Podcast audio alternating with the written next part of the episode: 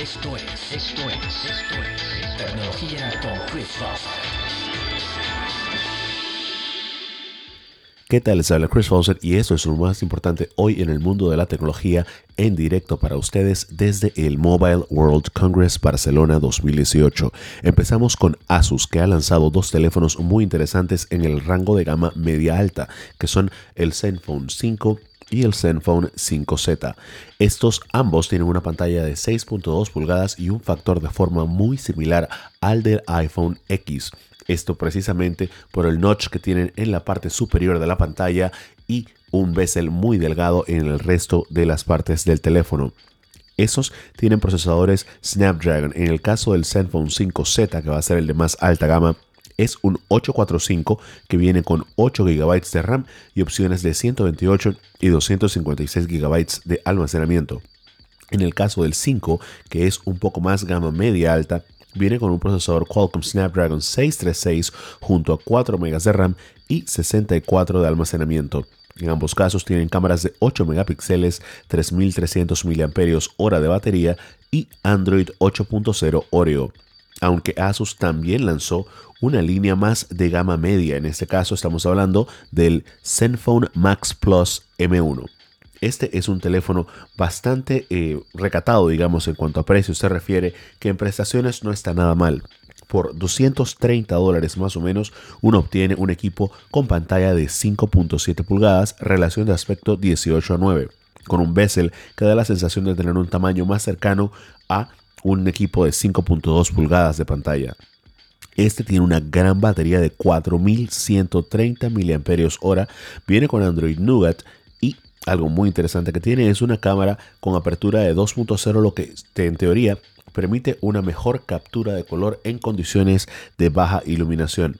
El procesador que este equipo utiliza, en este caso ya no es un Qualcomm, ya es un MediaTek octa-core MT6750, que tiene un desempeño muy similar al del Snapdragon 625 y viene en conjunto con 3 GB de RAM y unos 32 GB de almacenamiento.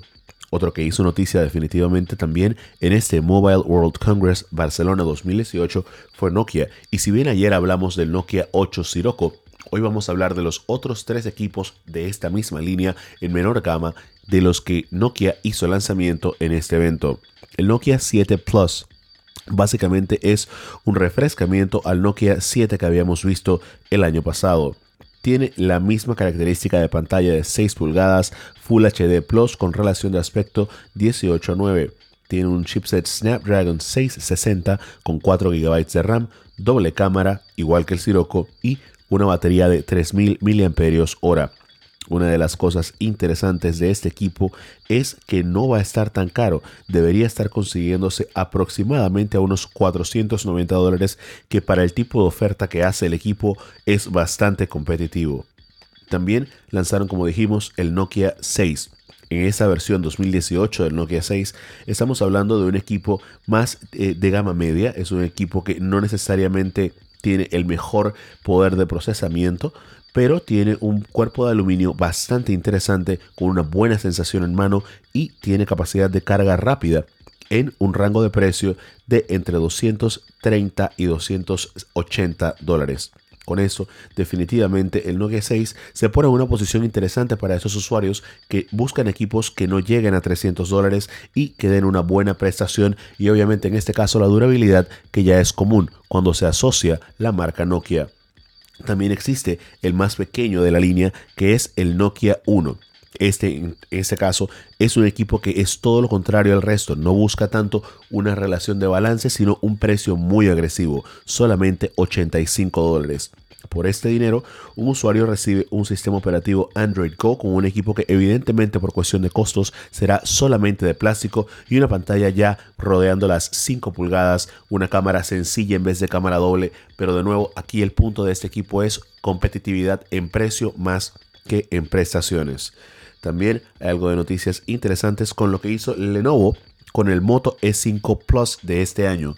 Este no será lanzado oficialmente dentro del Mobile World Congress, pero ya hay imágenes filtradas de exactamente cómo se verá. Se nota que tiene dos cámaras en la parte trasera, siguiendo ya la línea de varios otros equipos de gamas alta, alta media y media. Y definitivamente es un equipo que mantiene las mismas líneas y los mismos cues de diseño que ya Motorola ha venido usando hace mucho tiempo.